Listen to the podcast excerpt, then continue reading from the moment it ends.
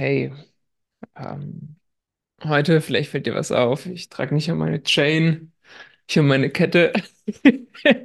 Ähm, heute gibt es keine Rap-Passage, sondern heute geht es um ein anderes Thema. Und zwar geht es heute um das Thema Gedanken. Ein super langweiliges Thema für die allermeisten. Und wie in fast allen Bereichen habe ich das Gefühl, werden die Basics sehr gerne genommen, angehört zur Seite geworfen, weil die Basics kennen wir ja. Und dann wird er einfach drüber gelaufen. Ob das jetzt beim Sport ist, die Klassiker, Liegestützen, Squats und Pull-ups, ob es beim Vertrieb ist, die Kaltakquise, oder ob es ähm, in der Persönlichkeitsentwicklung ist, in der Persönlichkeitsentfaltung. Und da ist es eben deine Gedanken. Und zwar, welche Gedanken nährst du über den Tag? Über welche Dinge denkst du nach? Welche Gespräche führst du mit dir selber? Eine Sache, die mir immer wieder aufgefallen ist, besonders in den letzten Wochen, ist, wie ich immer wieder in meinem Kopf in eine Diskussion komme mit zum Beispiel meinem Vater oder einem Freund von mir oder irgendeiner Person, der ich irgendwas beweisen wollte und jetzt mir die richtigen Wörter dazu einfallen. Mir ist aufgefallen, dass ich mich super viel rechtfertige und super viel versuche, meine Meinung ähm, schlagfertiger in meinem Kopf dem Gegenüber an den Kopf zu werfen. Und dann ist es kein Wunder, dass ich so viel Unsicherheit hatte äh, über meinen Weg, dass ich so viel Unsicherheit hatte über die Art und Weise, wie ich selbst bin. Upsala, jetzt. Über die Art und Weise, wie ich selbst bin. Weil wenn ich die ganze Zeit in meinem Kopf die Gedanken nähere, der Unsicherheit, dass ich mich rechtfertigen muss, dass ich mir nicht sicher bin, ob, ob meine Perspektive, ob meine Wahrheit und meine Welt wirklich wahrhaftig ist, weil ich muss ja davor erstmal die Bestätigung der anderen bekommen. Und das Bewusstsein genau darüber, das Bewusstsein darüber, dass ich diese Selbstgespräche führe, hat mir geholfen, eben zurückzukommen. Mir geholfen, wieder Sicherheit zu greifen, hat mir geholfen, meine Gedanken auf das auszurichten, was ich eigentlich will. Weil eine andere Sache, die ich in, in diesem Kontext die ganze Zeit gemacht habe, war, ich habe die ganze Zeit das Bild genährt, was ich nicht wollte, und zwar, ich wollte nicht, nicht verstanden werden. Und deswegen habe ich in meinen Gedanken so dagegen gekämpft, damit ich endlich verstanden werde. Aber wenn ich die ganze Zeit in meinem Kopf das Bild nähere, von nicht verstanden zu werden, was werde ich dann in meinem Leben anziehen? Lauter Situationen, wo ich nicht verstanden werde, weil das ist ja, wo mein kompletter Fokus, wo meine ganze Energie, wo mein ganzes Sein hinfließt. In diesen kleinen Momenten, die sich aber anhäufen. Ähm, ein anderes Beispiel. Was für Gedanken kommen dir, wenn es ums Thema Geld geht? Was für Gedanken kommen dir, wenn eine Rechnung auf den Tisch gelegt wird, wenn du einen Brief bekommst, wenn ähm, du auf dein Konto schaust, wenn du am Supermarkt bezahlst, wenn du die Zahl siehst, wie viel dein Einkauf im Endeffekt kostet. Was für Gedanken entstehen da, was für Emotionen entstehen da, basierend auf den Gedanken. Oder welche Gedanken entstehen basierend auf den Emotionen. Und all diese Dinge sind Indizien dafür. Oder um es genauer zu sagen, all diese Dinge sind Ausleger oder ähm, sie rollen quasi den Teppich aus für genau das. Weil in dem Moment, wo du deine Aufmerksamkeit auf das legst, was du nicht willst, in dem Moment, wo du darüber nachdenkst, was du nicht willst, vielleicht ist es eben, warum ist es so teuer? Ist schon wieder teurer geworden oder nicht schon wieder eine Rechnung? Wo soll ich das Geld hernehmen? Diese ganzen Gedanken, die nähren ja ganz klar die Energie des, des Nichthabens, des zu wenig Habens, des zu kurzkommens, das mir wird immer mehr weggenommen. Wie soll ich da hinterherkommen? Und damit rollst du den roten Teppich auf für genau diese Situation. Und dann ist es kein Wunder, dass ich das Leben der allermeisten Menschen über Jahre, über Jahre, über Jahre, über Jahre wiederholt, immer wieder auf die gleiche Situation stößt, immer wieder auf die gleiche Situation stößt, weil sie über Jahre, über Jahre, über Jahre die gleichen Gedanken pflegen.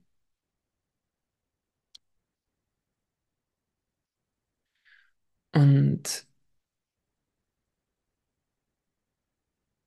bestimmt hast du schon mal darüber gehört, bestimmt hast du schon mal von einem Konzept gehört, auf seine Gedanken zu achten, weil deine Gedanken bestimmen deine Zukunft, deine Bedan Gedanken bestimmen, wer du bist, was du machst, wie du dich fühlst dabei, was für Resultate du kreierst. Aber die allerwenigsten von uns sind wirklich bewusst darüber. Und selbst wenn du all das nicht glaubst, weil du das noch nicht beobachtet hast, weil jeder, der das schon mal beobachtet hat, ähm, braucht daran nicht mehr glauben, weil er sieht ja die Resultate davon. Aber selbst wenn du daran nicht glaubst, wie fühlt sich dein System an, wenn du vor der Kasse stehst und die Summe siehst und dir denkst, fuck, es ist ja wieder teurer geworden. Oder wenn du auf deine Beziehung guckst und denkst, oh mein Gott, hoffentlich bleibt sie, hoffentlich geht sie nicht weg. Oder wenn du in deinem Kopf die ganze Zeit in irgendwelche Diskussionen gehst, wie fühlst du dich dabei? Was macht das mit dir? Was macht das mit deinem Wohlergehen? Und die meiste Zeit sind wir ja in unserem Kopf. Die meisten Gespräche führen wir ja hier drin. Wir sind eigentlich unser intensivster Gesprächspartner. Und besonders hier in, in dieser Bubble, wo ich agiere, ist ja der Begriff der toxischen Beziehungen ähm, gut, weit verbreitet, sage ich mal. Und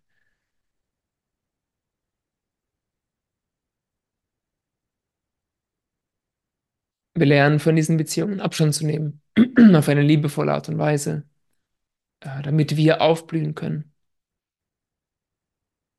Aber diese toxische Beziehung, die wir haben mit unseren Gedanken, über die schauen wir gerne drüber. Und das ist meine Erinnerung, die ich heute an mich gebe und mit dir teile, ist, welche Gedanken habe ich in mir? Wo führe ich eine toxische Beziehung zu mir selbst? Wo führe ich toxische Gespräche mit mir selbst? Toxisch im Sinne von, nicht im Sinne von schlecht, sondern im Sinne von destruktiv. Wenn ich in ein Gespräch hineingehe und energieloser herausgehe, müder herausgehe, deprimierter herausgehe, unklarer, benebelter herausgehe, dann ist es für mich ein, ein destruktives Gespräch. Andersherum, wenn ich in ein Gespräch hineingehe und danach klarer, motivierter, liebevoller, aufgeladener, lustvoller herausgehe, dann ist für mich ein aufbauendes Gespräch. Und wie viel von diesen destruktiven Gesprächen führst du die ganze Zeit in deinem Kopf? Und, und da reichen die, die, kleinen, die kleinsten Kleinigkeiten. Mir fällt zum Beispiel immer wieder auf, weil ich bin ja gerade wieder in meinem Elternhaus für ein paar Monate. Und ich höre da immer wieder so, so Begrifflichkeiten, so ganz kleine. Und bei anderen fällt es mir natürlich schneller auf als bei mir selbst. So was wie, boah, bin ich dumm. Oder Alter, bin ich, ich bin jetzt total äh, behindert, dass ich das gerade nicht gesehen habe. Oder, boah, äh, mh, Alter, was ist denn falsch mit mir, dass ich das übersehe? Und all diese kleinen, diese ganzen, das ist ein, oft ist es ein halber Satz. Es ist nicht mal ein vollständiger Satz. Es ist ein halber Satz, den man zu sich selbst sagt. Und, und diese halben Sätze, die bauen sich auf zu einem, zu zwei, zu zehn, zu hundert, zu tausend, zu zehntausend, zu, hunderttausenden von Sätzen, die wir über Jahre hinweg zu uns selbst sagen. Du kannst nichts, du kannst nichts, du kannst nichts, du kannst nichts, du kannst nichts. Du musst dich rechtfertigen, rechtfertigen, rechtfertigen, rechtfertigen, rechtfertigen, rechtfertigen, rechtfertigen. Du musst kämpfen, kämpfen, kämpfen, kämpfen, kämpfen. Du hast zu wenig, du hast zu wenig, du hast zu wenig. Und all diese Dinge, wenn wir darüber nicht bewusst werden, wenn wir nicht die Fähigkeit erlernen, den Gedanken in der Kreation zu fassen, in dem Moment, wo er entsteht, da an ihn, da ihn dran zu greifen und ihn dazu zu fassen, nicht um an ihm festzuhalten, nicht um ihn wegzudrücken, sondern um ihn zu, um ihn bewusst wahrzunehmen. Wenn wir diese Fähigkeit nicht entwickeln, sind wir unserer Muster hingeliefert und nennen das dann Schicksal. Ich glaube, das war ein Zitat von Sigmund Freud. So. Und sagen, ja, das Schicksal ist halt so, das Leben ist halt so. Ist halt, ist halt so. Ey, ich schaff nichts, ich schaff nichts, ich schaff nichts. Das Leben ist halt so. Oh, ich hab nichts, ich hab nichts, ich hab nichts. Ja, das, das Leben ist halt so. Ja, aber wenn du diese Fähigkeit entwickelst, den Gedanken in der Kreation zu greifen, zu merken, wann er entsteht, dann hast du die Freiheit zu wählen. Willst du diese Beziehung weiterführen, so wie sie gerade da ist, oder gehst du in eine neue Beziehung hinein, in einen neuen Gedanken hinein, in eine neue Interaktion hinein? Und das ist ein Spiel, ein Tanz, der allgegenwärtig ist und der nie endet. Es gibt natürlich Momente, die gedankenfrei sind. Und in der Präsenz geht es viel, viel, viel darum, gedankenfrei zu sein, sich von, von Gedanken zu lösen. Eckhart Tolle sagt, die größte Sucht der Menschheit ist das Denken. Sie müssen die ganze Zeit denken. Und ich bin da zum Teil voll bei, zum Teil voll bei ihm. Aber ich bin, ich bin bei ihm. Im Sinne von, dass ich, ich nehme das auch so wahr, dass viele Menschen viel zu sehr in ihrem Kopf sind und viel zu viel am Denken sind.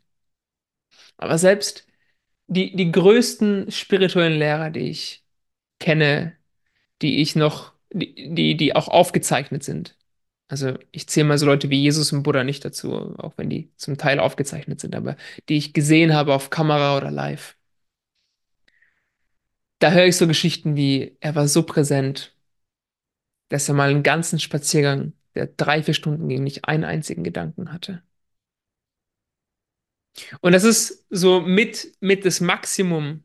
Also, das ist schon, das sind Leute, die ihr Leben lang dafür ausrichten, die, die mit, die mit 14, 15 das er, erkennen und bis 70, 80 das praktizieren, das ausüben und die sind dann vier Stunden am Stück gedankenfrei. Von 16 Stunden am Tag. Okay von 16 Stunden am Tag sind die vier Stunden am Stück gedankenfrei. Und das ist ein riesiges, also es ist für die meisten Menschen, für die meisten Menschen ist ja schon undenkbar, eine halbe Minute gedankenfrei zu sein. So. Ah, vier Stunden, aber damit will ich sagen, die anderen zwölf Stunden, das sind Gedanken. Und was für Gedanken sind das? Was für Gedanken hast du da? Mit welchen Gesprächen interagierst du? Und sind das Beziehungen, zu denen du eigentlich schon längst wenn sie, wenn sie wirklich vor dir wären, Nein gesagt hättest. Oder sind es Beziehungen, die dich aufbauen und dich nähern? Und dazu will ich dich wieder bringen. Oder dazu, daran will ich mich erinnern. Daran will ich mich erinnern und diese Erinnerung mit dir teilen.